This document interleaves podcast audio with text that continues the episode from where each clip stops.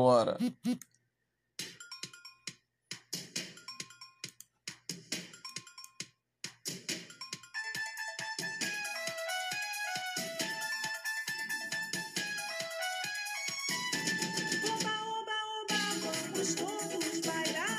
Começou?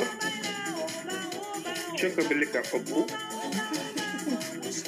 É isso aí, galera. Estamos de volta com a segunda parte do nosso BN Express, número 3. E nós estamos falando agora sobre a continuação daquela pauta que você ouviu. Se você está ouvindo esse podcast primeiro, você está errado, tá? Volta lá e assiste o anterior, porque esse aqui é uma continuação. Então nós vamos falar sobre o restante da pauta aí. Nós paramos falando sobre Google Stadia e agora vamos falar sobre o trailer de um filme que deu bastante polêmica aqui no nosso podcast, né?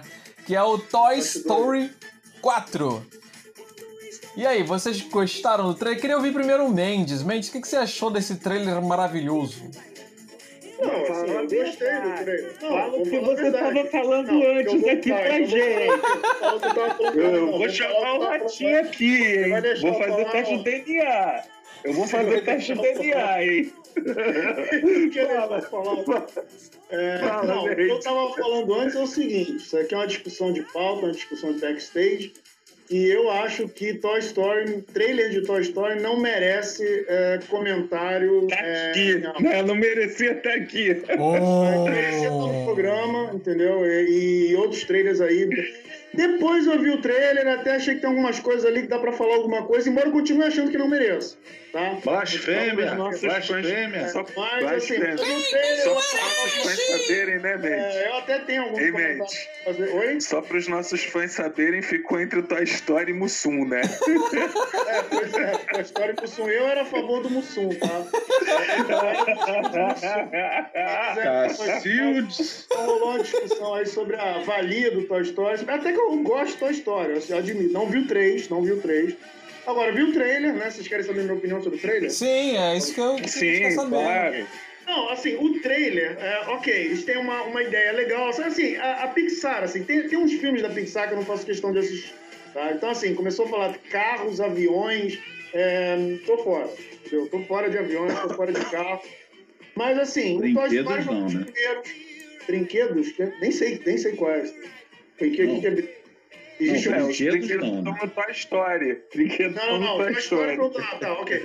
Toy Story foi um dos primeiros, um dos primeiros, é, umas primeiras não, animações. Não, não entra na história disso aí, não. É, que, ah, que, que isso aí quem vai falar isso aí. Fala do trailer. Não, eu gostei, eu gostei do trailer. Eu, assim, ó, eu confesso que eu gostei do trailer, eu achei que teve umas ideias legais, que é o garfo que, que não é um brinquedo, aí a menina foi lá e, e transformou ele no brinquedo, o garfo passou a ter uma crise de identidade, que foi uma boa ideia, os caras fizeram uma uma, uma associação legal.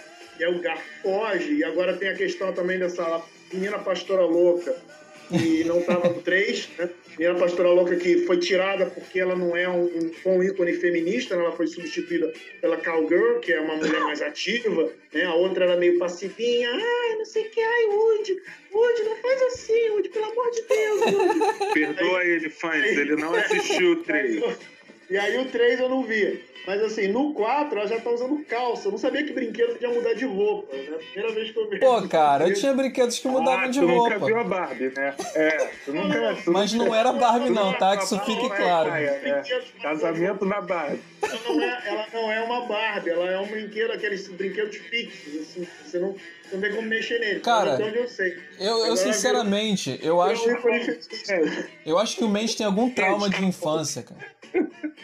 Oi? A gente não quer saber, não. Você vai falar mais quando chegar na hora lá do filme que você escolheu pra hoje. Eu acho que. Vai que... aí o, o Jota e o Geladeira. Não, deixa eu falar uma coisa. Ter, quero ser o último. Eu te falar uma coisa sobre Mas esse trailer. Você tem trauma de infância? É, não, eu ia falar que eu acho que você teve algum trauma de infância. Tipo assim, você queria muito um brinquedo que seu pai não te deu, aí você ficou com essa, com essa raiva de não, brinquedo. Super Nintendo, não, Super Nintendo foi o brinquedo que meu pai não me deu. Então mas, tá, mas eu tá superei. tá descoberto. Eu tinha uns amigos que tinham, tinham Super Nintendo, dava pra jogar na casa dele. Mas, ó, que, é, brincadeiras à parte, o que eu queria falar sobre esse trailer também é meio polêmico também, né?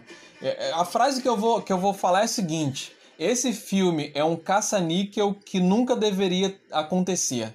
Toy Story deveria acabar no terceiro filme e pronto, deveria ser, ser engavetado ali.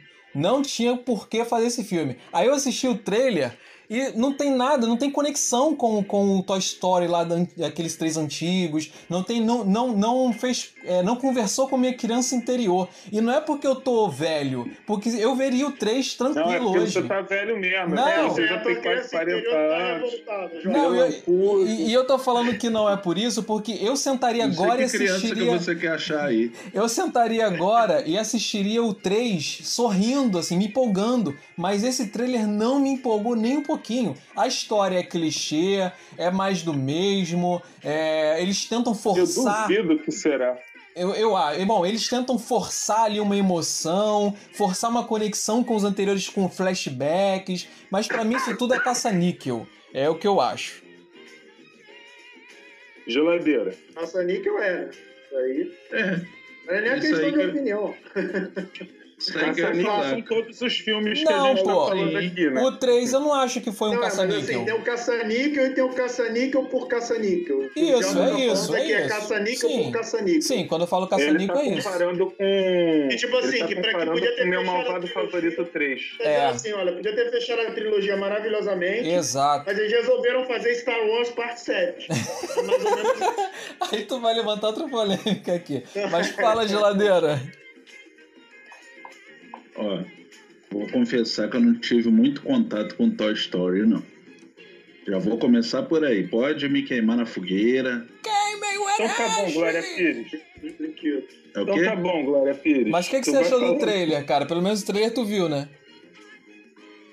É, vi, mas eu achei também mais do mesmo. Não me empolgou, não, cara. É. Toy Story não acho me pegou, que, não. Acho que só o Misael, ah, o Misa que tá então... empolgado aqui. Fala a tua mesa. Então é a minha vez, né? É a minha vez. Então tá, então vamos lá, vamos começar.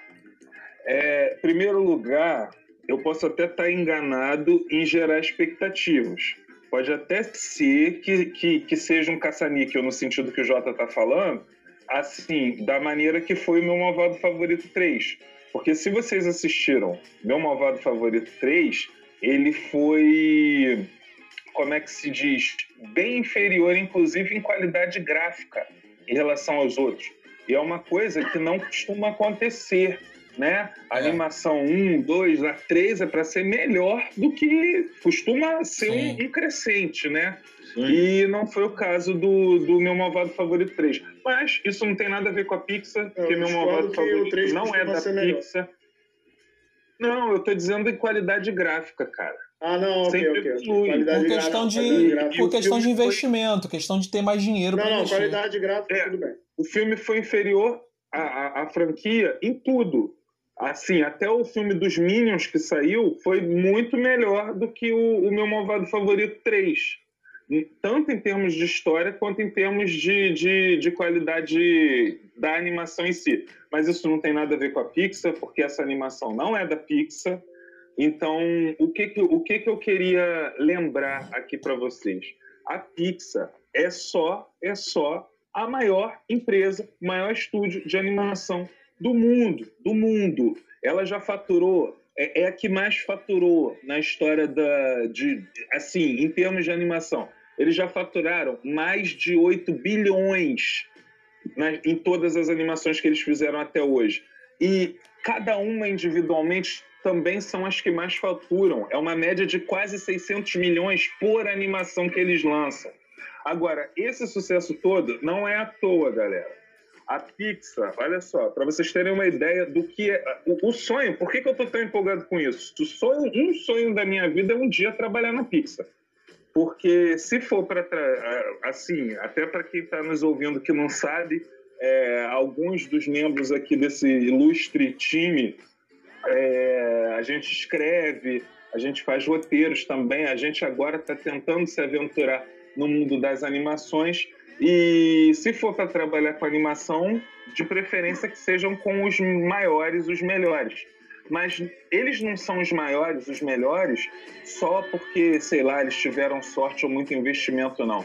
É porque os, os don, as pessoas que é, trabalham é, é na questão Pixar, de origem, desde né? o início, são amantes mesmo disso, eles fazem com amor. A coisa do sentimentalismo que vocês estão falando não é só para atrair o público, não. É porque eles botam sentimento mesmo no que eles fazem. E, ô Misa, eles não vieram do nada sabe, também, né? Não, exatamente, porque olha só, para quem não sabe, é, quem é fã de Star Trek, a, a Pixar começou como um, um, um quem, quem criou aqueles efeitos especiais não, não era uma empresa independente, tá, galera? Era uma empresa dentro da Lucasfilm. Era um braço da Lucasfilm. Era a empresa era um braço da Lucasfilm. Que, mas aqueles efeitos especiais do, do Jornada nas Estrelas que revolucionaram lá naquela época, lá em 1980 e pouco, 70 e pouco, sei lá, foram criados pelos caras que anos depois foram se criar a Pixar. O que aconteceu na verdade é que eles eram. É, é, o dono era até um cientista, cara. Não vou lembrar o nome do cara agora. Um cientista da computação, claro.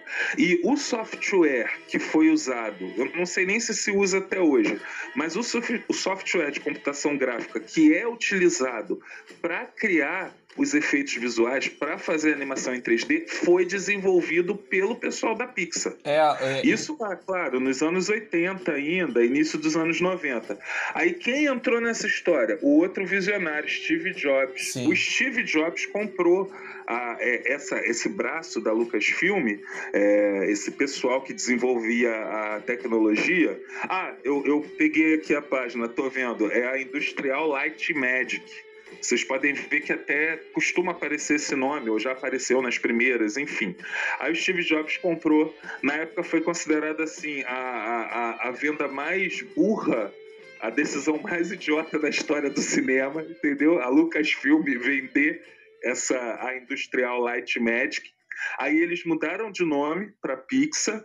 E aí, se vocês não se lembram, eles começaram a lançar curtas. Aquele curta, aquela luminária que é o símbolo da Pixar, que aparece sempre nas aberturas, né? Se posiciona no lugar do I e acende a luzinha, foi a primeira animação deles. É, até sugiro quem não lembrar assistir depois, é a, a Luxo Júnior Luxor Júnior. Então quer dizer que, que, que era para mostrar a qualidade do trabalho deles. Só que aí, quando eles fizeram a parceria com a Disney, até então a Pixar ainda não era da Disney, mas fizeram a parceria da Disney, o Steve Jobs é que conseguiu essa parceria para poder produzir o primeiro longa-metragem de animação. Qual foi essa animação? Toy, Toy Story, Story, galera. Toy Story é a primeira animação da maior empresa de animações do mundo. E os caras que fizeram isso, eles têm muito carinho com Toy Story. Eles têm muito cuidado com Toy Story. Então... O, o, o, o Mendes, eu te falo assim, eu sei que você não se interessou em assistir o 3, e até com uma certa razão, porque não, eu te confio. Não, não, calma aí. Assistido por assim, acidente. Na verdade, assim, não, só, só dar um adendo aqui. Eu até tenho vontade de assistir o 3. Sabe quando você deixa um troço na gaveta e Assim, o meu eu não tenho muito problema com Toy Story, não. Assim, com relação às, às animações da Pixar, para mim, é, se não é a melhor, é uma das melhores. Uma das poucas que me interessaram é, no início, assim, quando a Pixar surgiu, eu comecei a falar, pô, é, realmente, assim, a Pixar teve um impacto no, no, no mundo das animações é, americanas, inclusive porque ela tem uma visão um pouco diferente da, da, tipo assim, ela, ela, deu um adendo ao que a Disney estava fazendo, porque houve essa associação né, entre a Pixar e a Disney.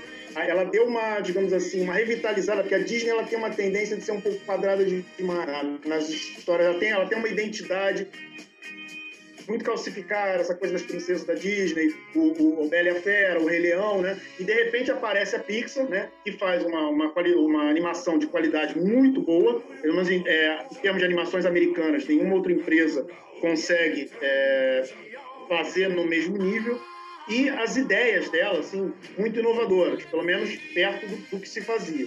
Né? E aí veio Toy Story, pois não é. foi sua primeira, não foi a terceira. Isso agora, daí... É, assim, agora, só falando uma coisa... falar que foi a primeira, meu querido. É a primeira. já que você iniciou essa, esse debate, a minha, uma das minhas implicâncias, não especificamente com a Pixar, porque eu acho que a Pixar, assim, nesse cenário todo, a Pixar é um dos, digamos assim, uma das, uma das, uma das melhores coisas que tem. O que, o que eu não gosto, particularmente, é o seguinte: o mercado americano não investe pesado em nenhuma animação que não seja, é, a palavra seria family friendly. Seria uma animação que você pode levar seu filho para assistir. Por exemplo, no, no, no, Japão, né, que saiu agora no Netflix, tem uma animação chamada Guns Zero. Também é uma animação por computação gráfica. Tá? Não é para criança, já é uma coisa um pouco mais elevada, adolescente, etc, etc. Você pode correr atrás de Apple Seed Alpha, etc, etc, etc. Então, por exemplo, quando você compara o mercado americano o mercado japonês, o mercado japonês investe pesado em qualquer tipo de animação. O mercado americano, ele não investe pesado em nada que não seja family friendly. Então, com relação a Toy Story, realmente seria um pecado da minha parte dizer que Toy Story não tem uma, uma um, um, uma importância. Uma né? relevância na história da animação. Uma, uma, uma, importância na história da animação americana e na história da animação mundial. Tem, entendeu? Concordo que tem. Como também tem o Liquid Television da MTV. Entendeu? Sou ponto de vista criativo que tinha a Young Flux, Gerald Beavis e Butthead, entendeu? Assim, para esse tipo de projeto, o mercado americano investe, investe, mas não investe no nível e investe para family friend, por exemplo. Isso é uma crítica que eu faço. É, com então, relação a. Mas... Fala, fala. Eu vou, eu vou manter a minha defesa, né? Porque na realidade esse estilo que você está falando foi é, praticamente a Pixar que criou, né? Não, olha só. É, vai, deixa, deixa, deixa, só, deixa eu falar. Por outros. Ó, deixa eu falar uma coisa. Senão vai, vai. De animação para família. Aquela animação que o pai gosta, porque ainda tem esse não, outro detalhe. Não. Antes, da, antes da Pixar, aí é que tá. Só que aquelas animações da Disney antiga eram para criança. Não, a Pixar não, não, começou não, a lançar as animações. Tá sim, cara, claro que sim. A Pixar.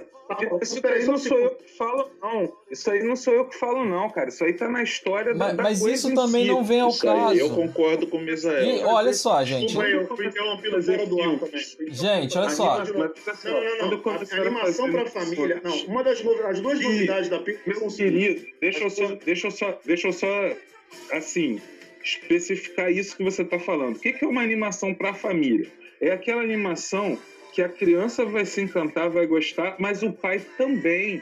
O pai vai sair do cinema, os pais vão sair do cinema tão satisfeitos quanto os filhos. E não, ai meu Deus, Sim, sabe, que levar aquele de novo para ir ver a Bela e a Não, mas olha só, olha só, a, a, a, a crítica do Mendes a crítica do Mendes é que a Pixar não faz animações voltadas para o público adulto. Não é a Pixar, a minha crítica não, é não é o mercado, Pixar, o mercado, mercado, sim, o mercado americano. de animação americano não faz não, é não faz animações voltadas para adultos. coisas que o mercado americano tem. Talvez então, ela deu um up nisso. Ela, ela, ela, ela fez o próximo passo. Mas olha só. Transformou não. O troço que era só infantil. A, pi a Pixar. Não, olha só. É, dentro do mercado. Eu adorei, olha, eu adorei Ratatouille, eu adorei é, é, Toy Story. É, não estou conseguindo lembrar aqui. Eu não vi Procurando Nemo, que deve ser muito bom também. Tem uns aí, o App, é, o All-E. É, é, o meu favorito, Procurando Nemo. Ah, vou pre pretendo assistir. Nemo é perfeito. Seja ótimo. Segundo, tipo assim, tem alguns que... Ó, Monstros S.A., Os Incríveis, é, na ordem, é o Toy Story, depois veio Vida de Seto. Tá, olha Toy só, olha só. S.A., Procurando Nemo, Os Incríveis Olha não, só. É não, tá certo, tá vocês estão, você, gente, vocês estão ramificando demais esse assunto. Peraí, peraí, vamos colocar ordem no barraco. Vamos colocar ordem no barraco. A gente tá falando aqui sobre Toy Story, lançamento de Toy Story. Depois a gente pode fazer um podcast falando sobre animações, como é mercado americano, como é mercado japonês. A gente pode entrar nesses assuntos. Mas já tá quase 20 minutos falando de, quem não de viu, animação. Veja divertidamente, hein? Sim. Que divertidamente é muito cabeça também. E, enfim, eu, eu acho que. Ah, agora atacando a sua crítica, o Jota. É. Toy Story eu concordo com você que foi um desfecho perfeito. O final emocionou todo mundo. Não vou dar spoiler porque o, o Mendes ainda não viu, mas é consenso geral. Todo mundo que viu fala que chorou, que se emocionou. Eu chorei. final. Eu também, e assim, sou normal, né? Então também chorei. Aí agora o James, não, o, o Mendes não vai chorar porque a gente já deu essa esse hype, né? essa expectativa, ele já vai com o coração duro. Não vou chorar vendo essa merda. Mas, enfim, achei sim que o desfecho foi perfeito, James. Mas aí me desculpa, Mendes, eu sou obrigado a dar um pequeno spoiler. É, mas também abriu possibilidade para continuidade, sim, ô Jota. Abriu. Porque as histórias, apesar de ter um fundo, os adultos estavam sempre no fundo. A história era sobre os brinquedos. E os brinquedos não envelhecem. Sim, sim, eu concordo. Cara. Abriu o, o, o filme aquele garoto que cresceu, que se tornou adulto, passou os brinquedos para outra sim. criança. Ô, Misa. E uma outra criança que gosta tanto quanto ele. Ô, Misa. Então, quer dizer, abrir uma, fazer outras boas abrir uma possibilidade abrir uma possibilidade para uma renovação da franquia eu concordo plenamente contigo mas eu, eu acredito que assim se você faz um filme que o primeiro é nota 5 o segundo é nota 7 e o terceiro é nota 15 para aí entendeu? Porque se você fizer um quarto que é nota 8 você vai receber um monte de crítica e você vai é, é, desandar uma, uma série. Eu, assim, minha opinião. Mas enfim. Mas esses 20 minutos que eu fiquei contando aqui a história da Pixar e que, do Toy Story é justamente para dizer que eles têm um cuidado muito grande com Toy Story. Sim. Na realidade, todos os três foram nota 10. Eu acho o que o. O posicionou o mercado. O segundo manteve a qualidade. Eles levaram, acho que, mais de 10 anos para fazer o, o terceiro. E continuou na mesma linha, na mesma qualidade. Então, quer dizer, eu não acho que eles vão relaxar no Não, não, relaxar não. Só não acho que vai eles ser. Eles não têm necessidade disso. Não, só... Eles têm aí. Eles continuam emplacando grande sucesso. Sim, eu só não. Sem a necessidade de. Eu não acho que eles vão relaxar, só não acho que vai ser. Não vão atingir o nível do terceiro. E para não atingir o nível do anterior, eu prefiro não fazer. Mas isso é, é, é, é assim, vai ser bom, vai ser um sucesso, isso é inegável. É, mas vamos, vamos continuar falando de Disney, mas num outro tópico agora, que é a respeito da que a Disney encerrou as negociações com a Fox. Acabou a novela e agora. Tem aí Fox pra explodir aí. É. E a melhor notícia pros nerds é que a Marvel agora vai poder receber em casa os heróis que é como X-Men e Quarteto Fantástico. Queria saber se vocês estão tão empolgados quanto eu. Ó, essa, esses. Eu escutei aí, depois do né? Estava começando, né? Aí agora, notícia, eu acredito. Ô Misa, teu, teu, teu áudio tá picotando muito. Quanto você ajeita aí? Ô Geladeira, você que não falou muito no tópico anterior, que deu espaço pra gente, fala um pouco sobre sua expectativa aí da, da Disney e, e da, da Fox compra da Fox. Isso. Bom, uma das notícias é, mais incríveis que eu, que eu tive essa semana. E estou feliz também porque já disseram que vão manter o, o Deadpool do jeito que ele é, entendeu? Pra, é, vão incluir né, o, o, Deadpool da Fox nessa compra aí, do jeito que ele é, é para maiores de 18, no caso. E também estou muito feliz com isso. E na inclusão dos, dos personagens, o que a gente está mais esperando, né, cara, é um, um X-Men decente, pelo amor de Deus. E o Quarteto Fantástico decente também. Pô, o Quarteto Fantástico você fala. Tamo, agora tá beleza mesmo. Então, eu, eu tinha falado na hora que picotou que depois do carnaval eu escutei muita gente aqui no Rio de Janeiro falando assim: ah, agora o ano começou, agora o ano começou. Com essa notícia do, do, do, de terem encerrado as negociações com, com a Fox e finalmente é, a, os personagens que estavam com a Fox agora serem da Disney, da Marvel, Disney também, eu achei fantástico. E aí eu agora sim o ano começou, né? E a gente também não pode esquecer que não é só é, o, o, a meia dúzia dos personagens da Marvel, né? Tá levando os Simpsons, é. tá levando é, Alien, tá levando é, muita coisa interessante, todo o universo, tudo que, que a Fox Sabe fez que aí que eles estão levando? É, desculpa cortar Sabe o que, que eles estão levando também? Fala, Diogo. Vou falar uma coisa importante aqui, que vocês não vão gostar. Sabe o que, que eles estão levando também? A Jennifer Lawrence, cara. Ela é da Fox. mas, ele, mas eles não vão levar, não, cara. Vão largar ela no meio do caminho. Não, vão aproveitar ele em algum, algum lugar aí, não em filmes da Marvel. Né? Quem, quem é Jennifer Vai ganhar Lawrence? outro papel, vai ganhar outro papel. Quem é ah, papel no universo Marvel. A Nossa amada. Ah, eu acho, não, olha, é, vou dar uma opinião aqui sobre. É, tirando a parte de, que diz respeito a Marvel, é, eu, eu imagino e espero até que eles mantenham, por exemplo, a parte dos Simpsons, de, das, outras, das outras produções da Fox, que eles mantenham mais ou menos os mesmos núcleos criativos, né? Claro que eles vão fazer uma interferência ou outra, mas que provavelmente assim a, a, as operações vão continuar fluindo normalmente. Claro que algumas decisões vão ser diferentes, mas os Simpsons vão continuar sendo Simpsons e assim sucessivamente, né? É, eu, eu, imagino que o, o, principal motivo dessa compra, né? Acho, não sei se vocês discordam, é, eu estou falando uma coisa que é óbvia demais, assim, mas é, que é, o, é puxar os mutantes para o universo Marvel, né? Que é, é, o mutante. É, usar o, que, o que tinha. Quarteto Fantástico é, também. Mas eu, eu acredito até que isso foi o pivô. O eu pivô, acho que isso foi o que deu essa ideia. Mas no fim das contas eles perceberam que é um negócio gente, bem mais promissor para eles. Gente. Mas aí eu volto, eu volto para Pixar para falar o seguinte: a, oh, a Disney tem essa tradição de dar liberdade pro, pro, pros estúdios que ela compra, né?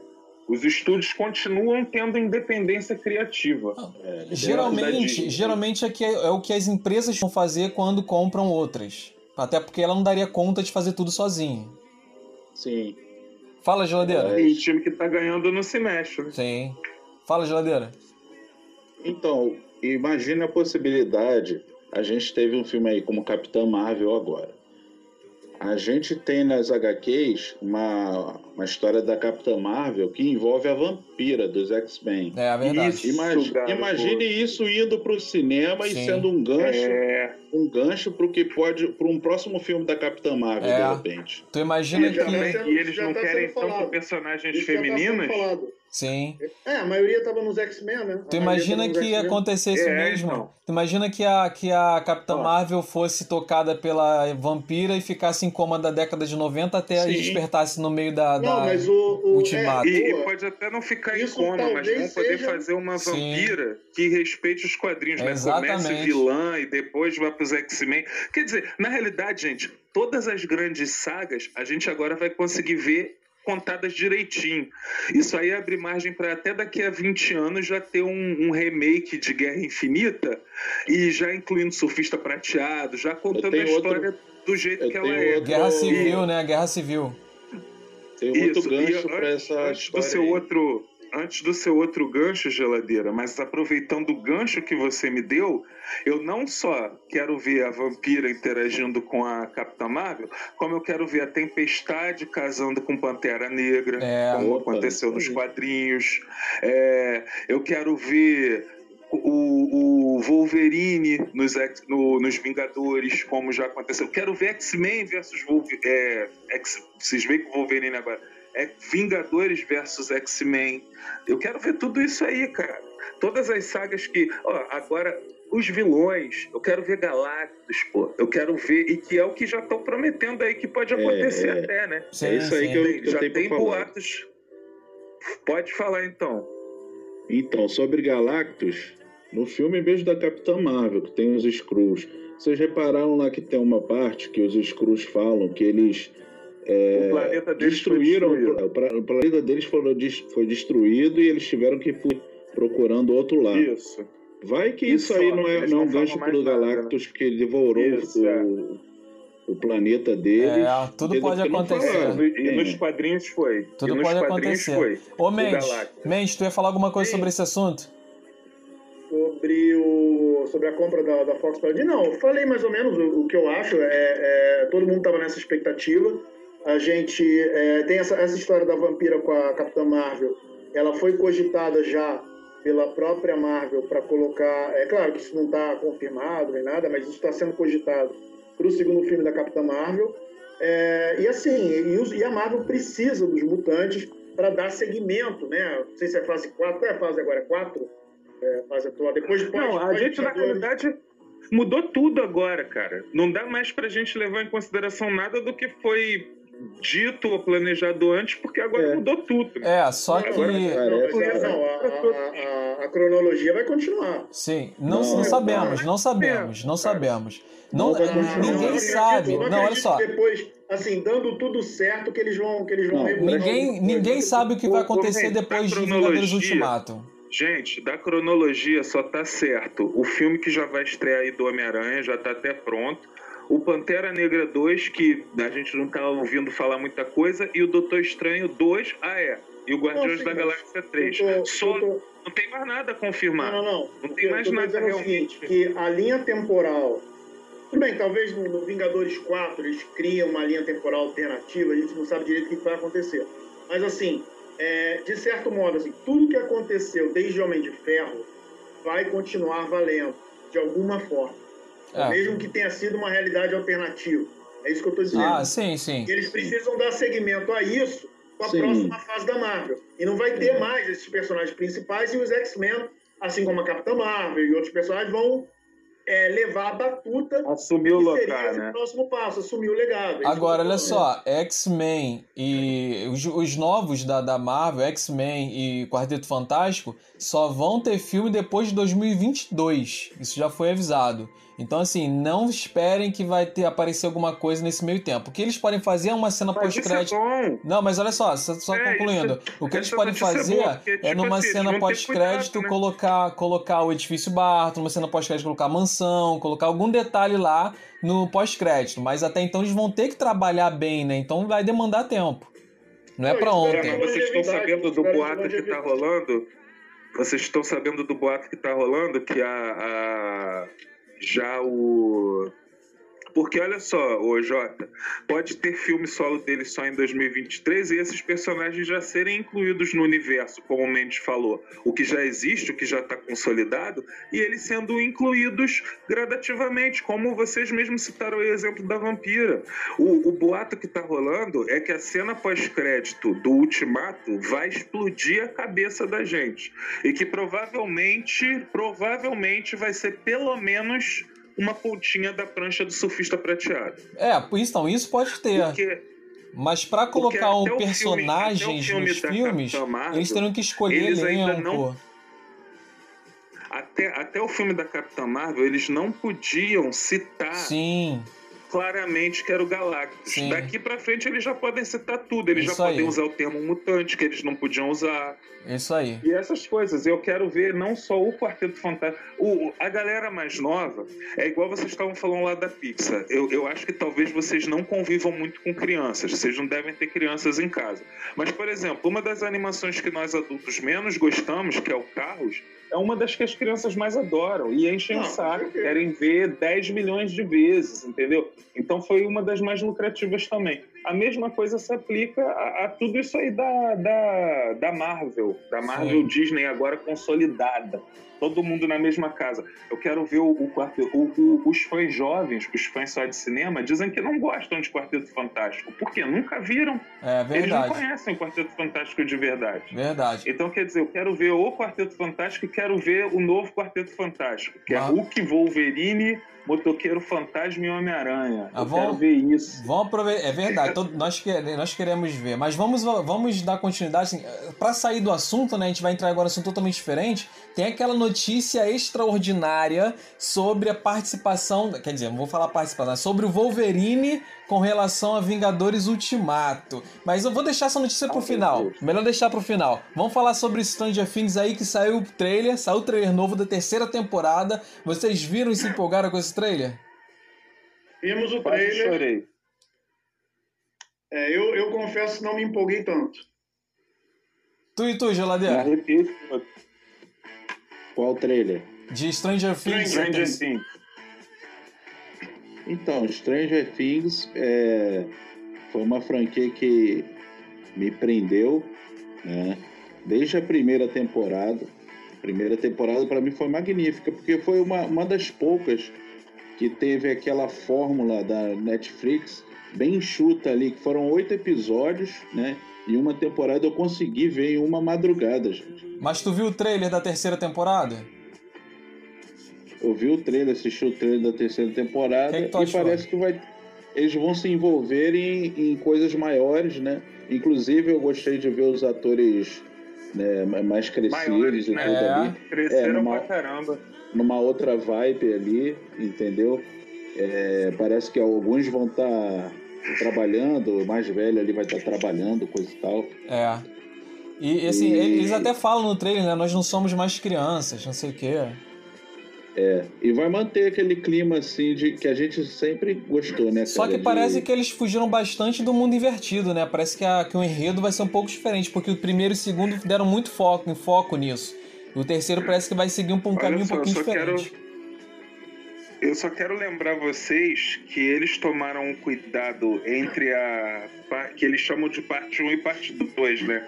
Eles tratam como se fosse um filme, não é isso? Isso. Se eu não me engano, é isso, não é? Isso. Então, eles tiveram aquele cuidado de que, tipo assim, a parte 1 foi super surpreendente, mas é, eles basearam em determinados ícones dos anos 80. Quando eles fizeram o segundo, apesar de ser uma continuação, eles já se basearam em outras histórias famosas dos anos 80. Eles trouxeram, por exemplo, o primeiro é muito inspirado em Alien. Oh, que Alien o quê? ET. ET o ET o extraterrestre do Spielberg. A segunda já foi muito é, é, inspirada em Goonies, que inclusive tem a participação do ator que era o garoto, o garotinho Sim. principal dos Goonies, Sim. já é um adulto lá, né? Faz o namorado da Iona Ryder. Então, quer dizer, muito provavelmente eles não levam, até como a Geladeira falou em off, né, antes da gente gravar, pô, demora muito entre uma temporada e outra mas com certeza eles não demoram tanto, eles demoram tanto para ter um cuidado de trazer uma boa história. Sim, com certeza. Então, eles vão surpreender de alguma forma, porque com a tradição da série, eles vão trazer novas referências dos anos 80. Por isso, talvez você tenha sentido tão diferente hoje, Jota. Com certeza. Não, é, provavelmente, foi sim. Mas eu tô ansioso para assistir porque, assim, é, é, uma das, é uma das séries que eu mais gosto originais da Netflix. Uma das que eu mais gosto, se não for a que eu mais gosto, é essa. Mas, assim. Uma é... das coisas que me empolgou para assistir, é, maratonar séries de Netflix é uma das coisas que me empolgou. Eu confesso é. que. Verdade. Foi revolucionário ali o, o que eles fizeram, ainda mais sendo uma, uma série nerd, né, com várias referências da nossa época que a gente viveu aí, anos 80, anos 90, é. incluindo tudo um pouco disso. É verdade, mas enfim. E você vê que é, é, é tá, cai, cai em todos os assuntos que a gente tratou hoje, porque se a Pixar lançou um estilo que é imitado até hoje. É, o Stranger Things também trouxe um estilo que está sendo imitado né, em todas as mídias, no é. cinema. It, It, It a, a coisa, coisa veio editor, tentando é. trazer um clima. É, pois é. É, e então, vários outros aí. Então, mas enfim, é, o nosso horário já está bem estendido, né? Então a gente vai encerrar por aqui. Vamos e ter... o Tarantino morreu, Tarantino? Foi total. Eu queria, eu queria ver tua cara agora, mente. Que o mente tá se coçando. Não, minha cara tá normal, tô aqui desenhando no papel e. É porque eu, tava já esperando você falar isso. Eu fiz essas. Bill eu, eu fiz essa. O essa... Bill tá? Menção Eu fiz essa, essa zoação. Não, não, não. Eu fiz essa zoaçãozinha básica de término. Eu tava esperando que você me perguntasse eu tava esperando que você me perguntasse o que, que eu acho do Stranger Things, né? Não, não. Eu acho. Não, mas eu posso falar? Pode, claro. É, não, assim, eu, assim, eu até entendo assim, que o, primeiro que sim, que é bem surpreendente essa coisa da molecada crescendo, e às vezes a molecada cresce bem, bem rápido, né? É, o, a última temporada foi ano passado ou foi ano retrasado? Pergunto, tô perguntando. Acho que foi ano passado mesmo. Ano passado. Aí, tipo assim, passa-se um ano, mas as crianças, é como se elas. Algumas crianças parecem que cresceram três, quatro. Né? E talvez até na série essa, esse gap temporal pode ser até maior. De repente é. não se passou um ano, pode ser se passado dois, três. E aí os caras falam, bom, já, né, já, já, já surpreendemos a Laet, já brincamos de Goonies, temos que brincar agora um pouco de outra coisa. Então eles vão, eu acho que eles vão explorar um pouco essa coisa dos moleques entrando na adolescência, alguns entrando mais rápido, outros entrando mais lentamente, aí o grupo provavelmente vai correr o risco de se desfazer de novo. De repente, aquele menino lá, o, o mestre de RPG, como se chama Mike, né?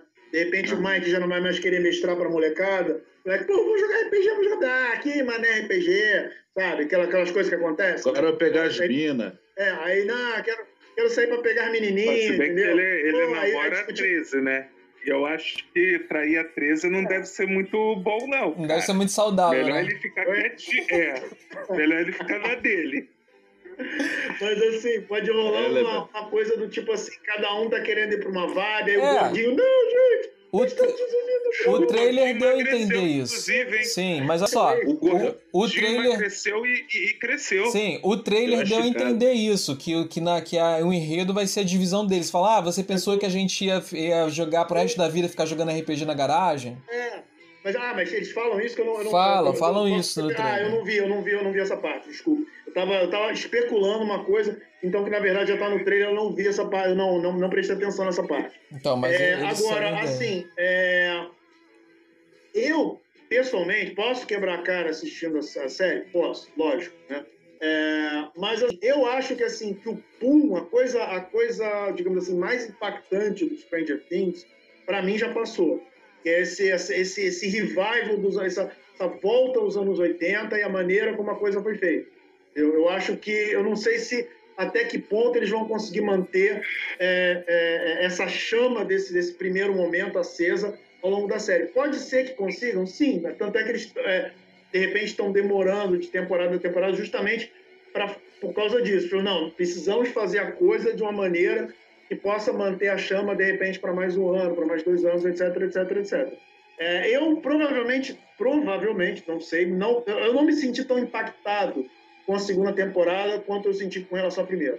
Para mim, a segunda temporada já foi uma coisa assim, ah, ok, tá legal isso aqui, entendeu? Já, tipo assim, você já tá acostumado é a ver uma a primeira é novidade, né? É, exato, assim, é um troço que, de repente, se fosse um filme, talvez ou se fosse uma temporada só, talvez fosse uma coisa mais. É... Eu, tô, eu tô meio que fazendo um pouco a mesma reclamação que você fez no Toy Story. Uhum. Mas pode ser que essa reclamação não proceda, porque eles têm é, elementos que eles podem usar para dar um, toque de, de renovação na coisa e dizer: não, não estamos andando em círculo. Mais ou menos. Agora. Só uma informação que você. Eu não, não vou voltar ao assunto da história, mas quando você assistir o terceiro, tu vai entender por que, que eu falei de acabar no 3. Não, eu entendi, eu entendi. Não, tu não entendeu, só vai, só vai entender quando, quando tu assistir o 3. Mas dá não, continuidade, encerra a tua, tua raciocínio. É, eu vou falar do, do, Tarantino aqui, né? Falar, senão a gente vai esquecer, vai esquecer o filme. É, é eu tô esperando tu terminar aí pra gente falar ah, tá, sobre não, isso. Vou falar. Não, mas, mas eu posso, posso falar já? Sobre o filme? Claro, pode chamar. Pode. Tá, okay, Saiu o então, trailer é, hoje, né? Do Mussum. É, o trailer hoje é, do Mussum, exatamente, né? Será? Dirigido Mussum é muito parecido. Né? Aí, vai ser do Cacildes, hein? É, é. Era uma vez no Cacildes. Muito parecido sou muito parecido com aquele ditador de Uganda, o Idi Amin, assim. Se fosse um ator sério... Idi Amin Dada? Isso, exatamente. Assim, ele, é muito, ele é muito mais parecido com o Idi Amin Dada do que é o Forrest Whitaker, que ganhou o Oscar fazendo é, o personagem. Claro, ele não, não é ator, ele acho, seria mais comediante, tá morto, tá na, na, na americana. Último momento da Escócia. É, exato. Agora, o, aliás, toda vez que eu olho a cara do Idi Amin Dada, eu me lembro do Sul. Mas, assim, é, Sobre o filme do Tarantino, é, vai sair aí o nono filme do Tarantino, né? O Tarantino que gosta de dizer, não, esse é o meu nono filme, o décimo filme eu vou me aposentar, sabe? Uma coisa meio, meio é, grandiloquente, né? Faz muita propaganda. É, é, exato. Assim, ele, assim, ele tem, para mim, ele tem é, cacife para fazer, para dizer essas coisas. Assim, no cenário atual que o cinema se encontra, principalmente o cinema autoral, eu acho que o, o, o Tarantino tem cacife para isso. É, o que eu acho também, por outro lado. Mas que é que, você está falando que, que o nosso público ainda não sabe? Do que, que você está falando aí? que o, nosso que o pessoal ainda não, ainda não sabe. Tá, eu não sei o que, que o nosso pessoal ainda não sabe, mas assim, é, o que eu acho interessante. Então, do pra... que, que você está falando? É, do, trailer que assunto, novo, que né? assunto é esse? Ah, tá, não. É, o que eu tentar. Não, o ponto que eu queria chegar é o seguinte: é, eu acho que o Tarantino está com medo de se esgotar porque por melhor que ele seja, por mais é, interessante que sejam as, as, as, abordagens dele, existem alguns elementos comuns que se repetem em todos os filmes dele. E talvez ele esteja meio que se resguardando para meio que querer sair no auge é, antes que as pessoas comecem a perceber isso, assim, ah, o cara não tem mais muito o que falar e quando ele faz os filmes ele mais ou menos está falando a mesma coisa. É, não sei, eu estou especulando isso. Isso aconteceu com o Jack nome do filme. É, é, uma, era uma vez em Hollywood. o, o, o, com o Jack Brown aconteceu isso. Né? O Jack Brown, o Tarantino, ele começou muito nessa pegada de filme de gangster. E como ele começou como roteirista, ele aí passou a dirigir os próprios roteiros dele, é, a vibe dele era o seguinte: o Tarantino diretor funcionando o Tarantino roteirista. Então ele cria um roteiro todo é, cheio de, de, de, de viradas e, e, e, tipo assim, flashbacks, não sei o que, um roteiro todo engendrado, né? Tipo a lá Pulp Fiction, a lá é, Reservoir Dogs. E aí chegou no Jack Brown e, não, e aí ele vai e dirige em cima daquilo, ou seja, ele dirige meio que para preservar a complexidade do roteiro. Quando ele fez o Jack Brown, muita gente criticou ele dizendo que ele tinha se esgotado e que ele estava se repetindo muito. Aí ele deu uma parada. E depois ele voltou com Kill Bill, e aí já, os roteiros dele já passaram a ser mais simplórios. Mas Jack Brown não é antes de Pulp Fiction, não? Não. Eu acho que Jack Brown era o segundo. Jack Brown é o terceiro. E de qualquer forma ele ganhou fama já no Cães de Aluguel, né? O primeiro filme dele já foi um espetáculo. E ele já fez filme merda depois também, né? Eu não sei, não tem um filme aí de carro, de terror, com. com, com ah, sei não lá fala isso. Que... Não fala isso. Não é dele, é, não? Tá do, não, é dele. Você tá falando do quê? Do Death Proof? Do Prova de Morte? É não, esse aí mesmo. É, é, prova de morte. O do acidente do carro. Isso. Ah, esse filme é maravilhoso, esse filme é maravilhoso. Pô, é. Filme horrível, cara. Não consegui assistir todo, não. Mas, de... mas assim, ah, falando do de novo. Eu quero fazer uma pergunta para vocês, né? É, para vocês que são fãs de Tarantino. Antes eu quero deixar claro aqui uma coisa. Eu odeio Tarantino, só queria falar isso. Mas eu quero fazer uma pergunta para vocês. É, que são fãs do Tarantino. Estamos juntos. é, com, por que, que o Tarantino consegue levar é, atores tão influentes, tão importantes e tão caros para os filmes deles. Sempre participam esses atores no filme dele, como o Leonardo DiCaprio, por exemplo, e outros atores aí é, é, carimbados. Truman. É, uma Truman. Por que, que ele consegue levar sempre esses atores tão porque importantes? Você, porque porque, porque você já tem um Ô, ô Misa, Misa, tá picotando, tá picotando de novo. Porque se não fosse Tarantino, não ia ter. Oi. Tá picotando de novo o teu áudio aí. Aí, deu tilt aí, deu tilt aí, galera. Fala de novo, Misa. Alô? Estão ouvindo agora? Oi. Agora eu tô, mas tá picotando um pouquinho.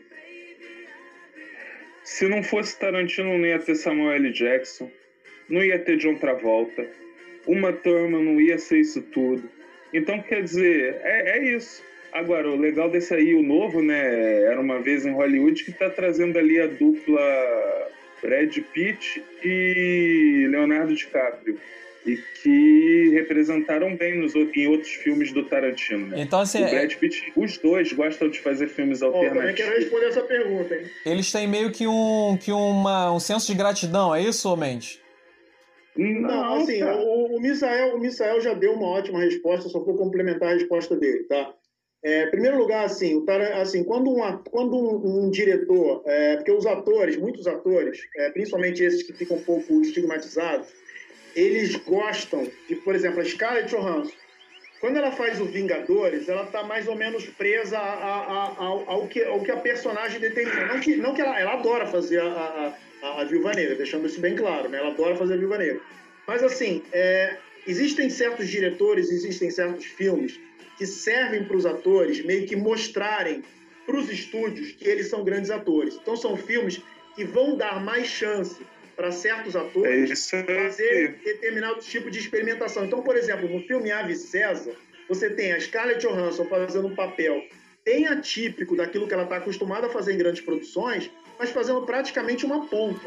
Então, o que, que, que, que acontece? Muitas vezes você tem diretores, por exemplo, Woody Allen, que assim, ele consegue qualquer ator para fazer papéis nos filmes dele, pagando o teto, o, o mínimo. O mínimo que você paga para um ator, você assim, o sindicato diz, o mínimo para você pagar para um ator de cachê é X. Aí vem um ator tarimbadaço, vem, sei lá, Matt Damon fala assim, eu faço seu filme, eu, eu topo fazer seu filme, entendeu? Então, existe a, a, priori isso. O Tarantino, ele tá um pouco nessa categoria, né? Claro que não é exatamente a mesma coisa do Diário. Duvido que esses atores trabalhem pro Tarantino por esse, por esse preço mínimo. Mas o Tarantino, ele ganhou, justamente o Misael fez uma ótima citação aí do Pulp Fiction, ele tem, primeiro, é, não só ele, provavelmente o time de preparação dele, assim, ele tem essa capacidade, junto com quem trabalha com ele, de pegar atores e, e, fazer eles se transformarem em outra coisa, ou, tipo assim, fazer eles terem papéis memoráveis. O John Travolta teve um papel memorável, o Samuel Jackson teve um papel memorável, o Kurt Russell fazendo o Death Proof teve um papel. Então ele ressuscita atores. O John Travolta tem um meme até hoje, né, cara? Pô, é. amarro naquele é. GIF. E a Uma Turma também não era nada Thurman, antes, né? A Uma Turma né, arrebentou como Mia Wallace. E o filme é bom também, porque assim, quando o filme é muito bom, e quando o filme é muito bom, quando o papel é muito bom, isso levanta o ator. Então, todos é, Mendes, só para Mendes, só para lembrar do, do Bastardos Inglórios, que é aquele vilão lá do o cara também só ficou famoso depois do filme. É, verdade. é um filme recente. Ele né? ganhou o Oscar, não foi? Ele ganhou o Oscar, não foi? Bastardos Inglórios? Então, essa, essa é a expectativa, como o Mendes está falando aí, essa a expectativa dos atores em fazer um filme do Tarantino, em fazer um filme do Woody Allen, em fazer Pô, um filme, de repente, sei lá, do, do, do, do David, aquele cara do Avatar, o do Allen também, que eu esqueci. Enfim, o nome dele. O James é, os caras apostam que se eles vão ganhar um Oscar, se eles vão ter uma visibilidade muito grande, vai ser fazendo um filme desses caras. Entendi. Eu acho difícil, assim, não gostar do Tarantino, James. Eu acho que de repente você viu um filme que você não gostou. Não, mas não é que eu não gosto do Tarantino. de nenhum. Por exemplo, o primeiro filme do Tarantino é a sua cara, serve de estudo para você. Mas não é que eu não gosto que, de Tarantino. Inclusive é um filme que se passa praticamente inteiro na mesma tomada, no, no mesmo cenário, e é fantástico. Não é que... Eu recomendo demais que você assista. Não, eu quero esclarecer aqui para o pessoal. Não é que eu. Gente, entenda, não é que eu não gosto de Tarantino. Eu odeio Tarantino, é diferente. Mas, mas, mas eu entendo, eu entendo completamente a ah, importância que ele tem para o cinema. Eu entendo a importância que tem para o cinema. Inclusive, ele é estudado por muitos cineastas. E eu sei que o que ele usa no cinema é muito interessante. O que eu não gosto, para falar a verdade, é o grau de violência que ele usa nos filmes. É isso que me incomoda, tá? É só isso. Muito gore. Né? Você não gosta gore. É, muito gore. do Tarantino e dos filmes dele. Isso. E todos os caras que ele coloca Inclusive, e todo mundo que ele coloca no mercado, os outros diretores, aquele. É... Deus, Robert Rodrigues. cara... Não, tem o Robert Rodrigues. Robert Rodrigues. Sim, sim, tem o Robert Rodrigues e tem o outro que fez o Albergue, que é a Eli, Eli é o Robert Rodrigues, não? Não, não, tem dois. Não é tudo do Robert dois. Rodrigues, não? Não, eu tô falando do Robert Rodrigues e tô falando do Eli Roth, que fez o Albergue que também foi colocado eu não sabia que tinha esse outro, não. Tem, ele faz o. O parceiro filme. dele era só o Robert.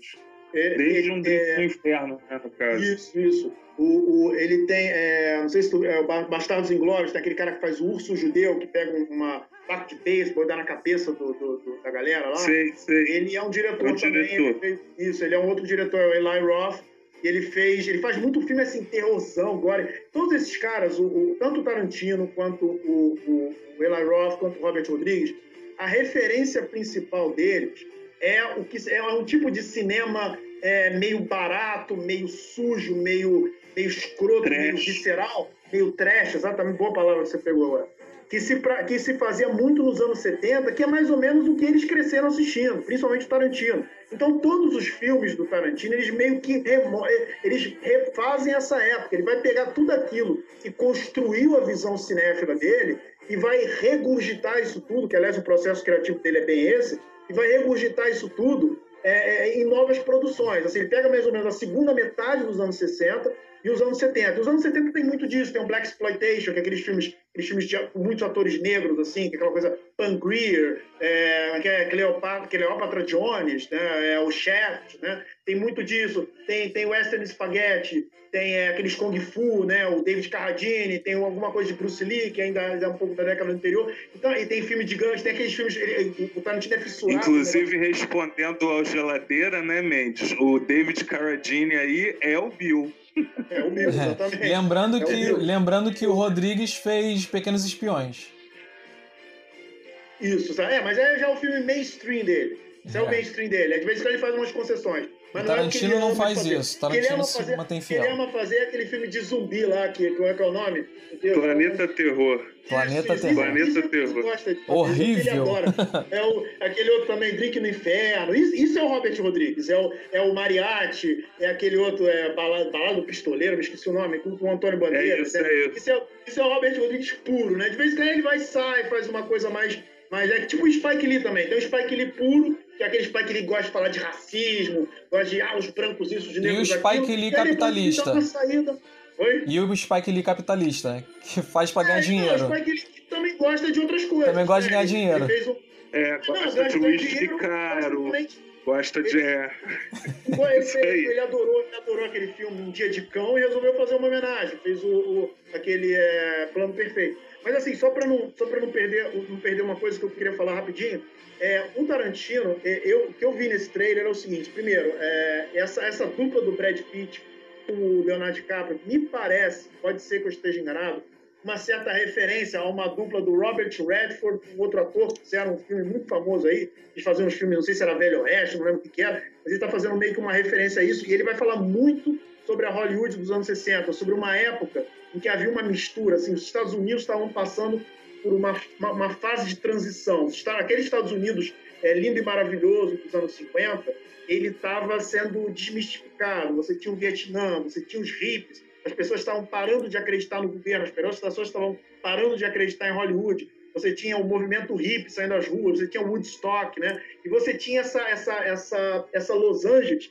que também estava se remoldando, e era uma Los Angeles, como sempre, como sempre foi, de certo modo, mas agora de uma maneira diferente, que estava uma mistureba dessa coisa do, de uma juventude que estava querendo se encontrar, que não queria mais seguir os próprios pais e, e queria, sei lá, sair no mundo e ao mesmo tempo ir para o estrelato, e, e, tipo assim, todas as armadilhas desse mundo. Então, por isso que ele entra um pouco na coisa do Charles Manson. O Charles Manson vai estar no filme também. O Charles Manson era um cara, assim, era um, um, um pós-hippie, assim, se bem que não chegou a ser hippie, né? ele era, era, de uma geração anterior, mas o, o, Charles Manson era um cara que queria fazer parte desse mundo, ele queria ser um grande músico, ele queria ser um, um ídolo, ele queria ser isso tudo, ele, e ele paquerou esse mundo muito, depois ele se, se iludiu, entendeu? Então provavelmente o personagem vai, vai haver assim, alguns encontros. Se iludiu né? e se tornou um psicopata, né? Um dos... Tornou, e foi justamente uma época que aconteceu muito isso. Assim, houve, depois desse período, esse, essa coisa, essa era de aquários, que os Estados Unidos e, e o mundo estavam achando que o mundo ia sofrer uma grande transformação, que as pessoas iam fumar maconha para o resto da existência, iam, sei lá,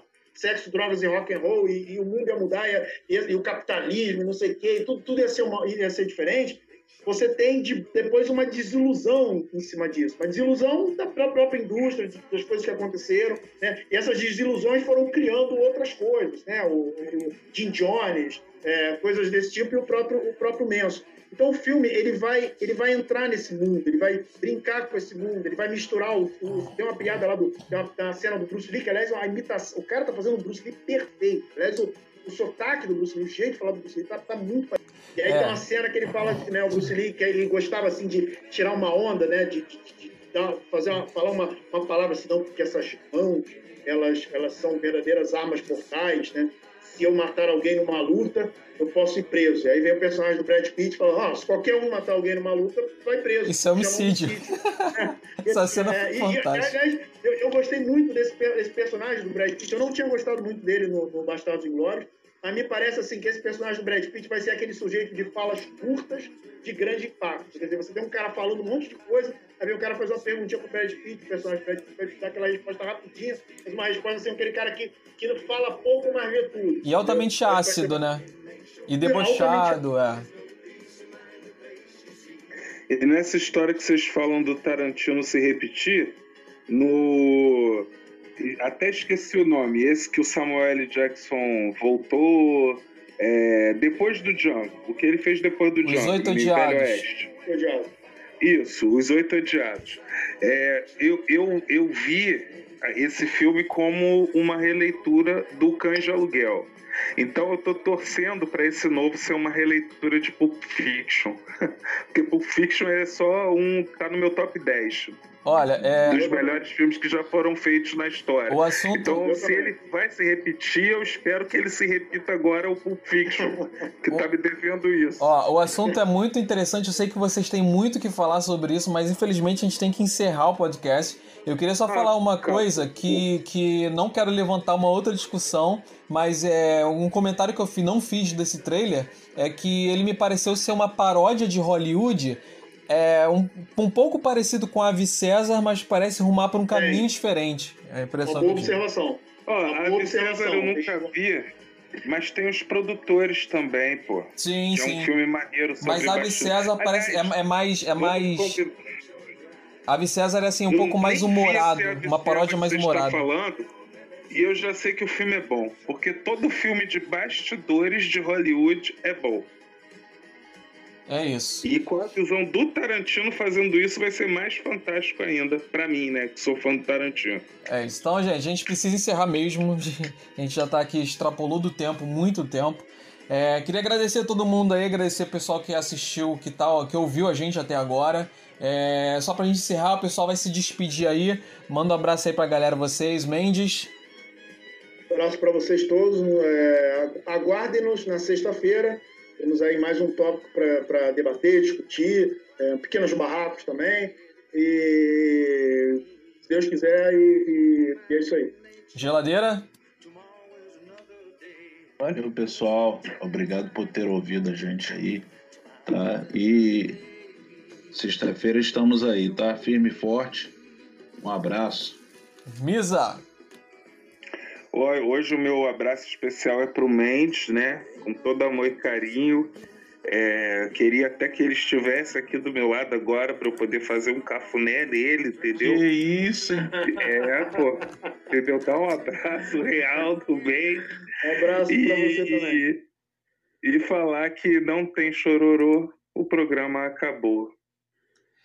É isso, pessoal. A gente quer agradecer então a vocês. E ah, a notícia, a notícia que a gente ia dar, que deixou para ser a última notícia aqui. Eita! É, essa no... Eita! Boimba, boimba, vai, idiota! Essa novidade é. sobre é, Wolverine é, é em, em, em, Vingadores Ultimato. É, seguraram até a última hora, então por isso a gente está falando agora. A notícia é a seguinte: com esse negócio da compra de, de, do X-Men e tal, a notícia que a gente tem que dar pro pessoal é o seguinte: vou ver, não sei se o pessoal tá preparado para isso, mas vamos lá. Você lembra, eu, citando o Misa, vocês ouviram primeiro aqui, hein? Rush Rush. Lembre-se lembre que vocês ouviram aqui. Então, pessoal, assim, vamos falar a notícia aqui. Wolverine não vai estar em Vingadores Ultimato. É isso, pessoal, e a gente foi. Que nunca mais vai ouvir esse programa. o João Nascimento a gente passou o programa inteiro só esperando. Pô, sacanagem. Vocês me fizeram ouvir sobre Tarantino, sobre agora você. Bota a música, João.